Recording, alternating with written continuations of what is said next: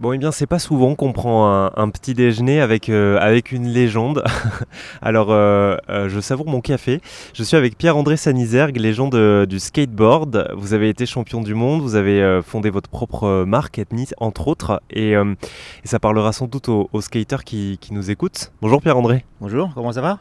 Ça va très très bien, et vous Très bien, impeccable. ça va toujours bien avec le café au Dangtang alors pour vous donner un petit peu de contexte, on est au Dogtown Café, c'est à, Los Angeles, à Santa Monica précisément.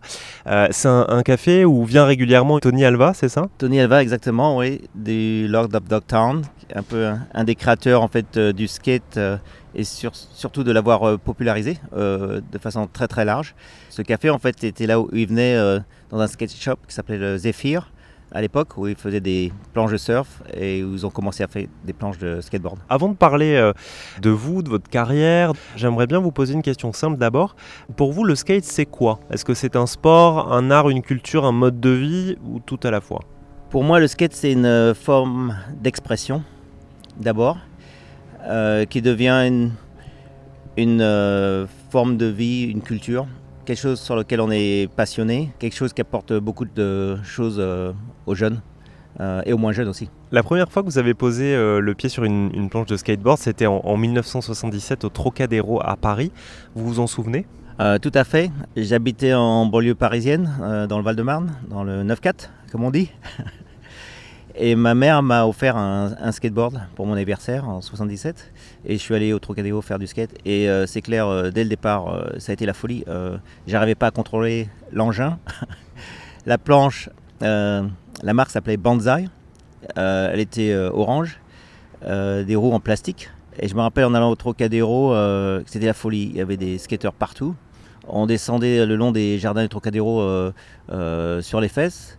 Euh, on faisait des espèces de, tandem ou de, d'espèces de, courses de vitesse dans les jardins de Trocadéro.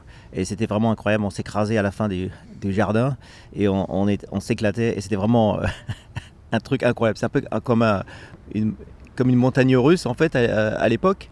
Euh, il y avait beaucoup, donc euh, euh, on ressentait beaucoup d'adrénaline, de danger, de vitesse, de folie, et c'est ça qui m'a vraiment donné envie de faire du skate de plus en plus. Avant d'avoir d'avoir cette planche-là, donc vous avez 14 ans, hein, je crois, vous aviez jamais fait de skate avant de votre vie? Non, j'ai commencé à 14 ans le skate, effectivement, et c'est assez tard.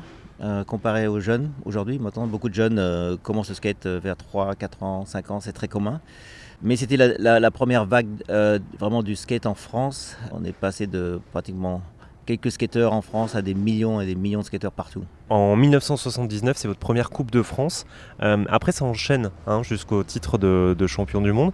Pouvez-nous faire une petite rétrospective de votre carrière? Qu'est-ce qui s'est passé entre 79 et, et aujourd'hui alors? En fait, ce qui s'est passé, c'est que donc en 77, j'ai eu mon premier euh, skateboard. Euh, j'ai trouvé ça incroyable. Je suis retourné au Trocadéro plusieurs fois et puis j'ai commencé à progresser assez vite.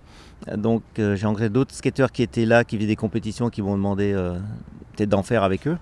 Et comme c'était devenu des potes, euh, j'ai dit ouais, pas de problème, ça va être cool, on va, on va, s'éclater.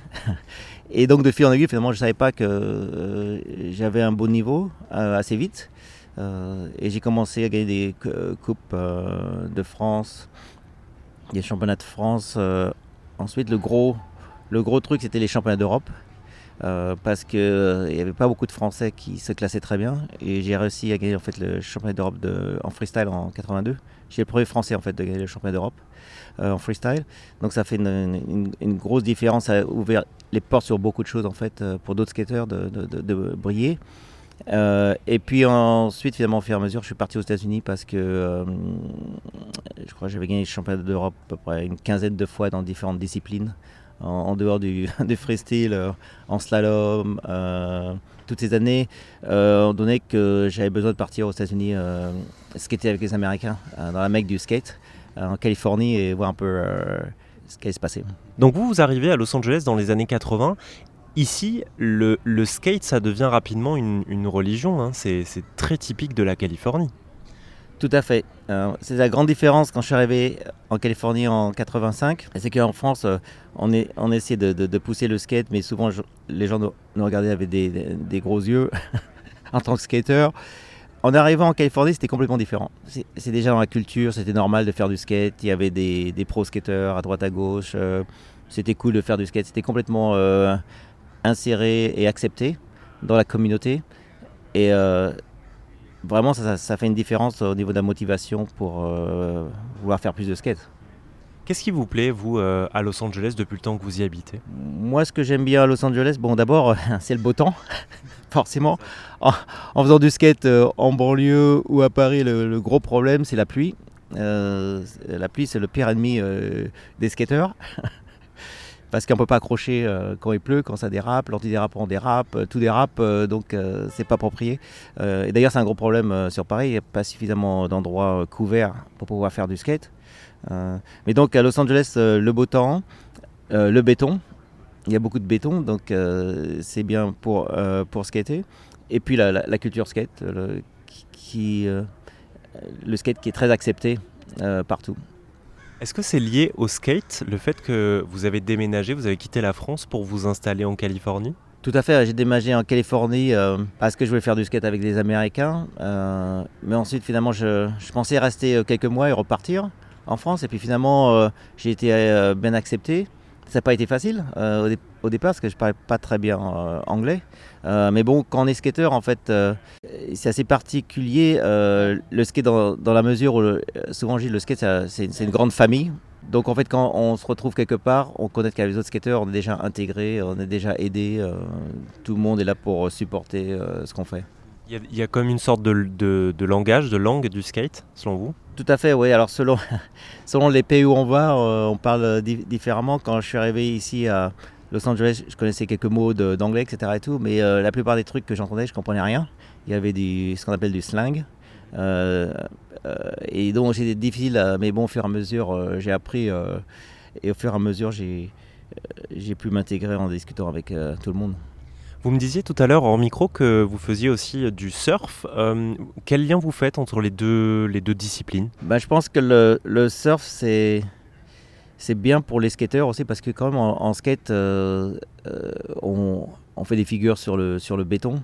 Donc on, prend constamment des impacts.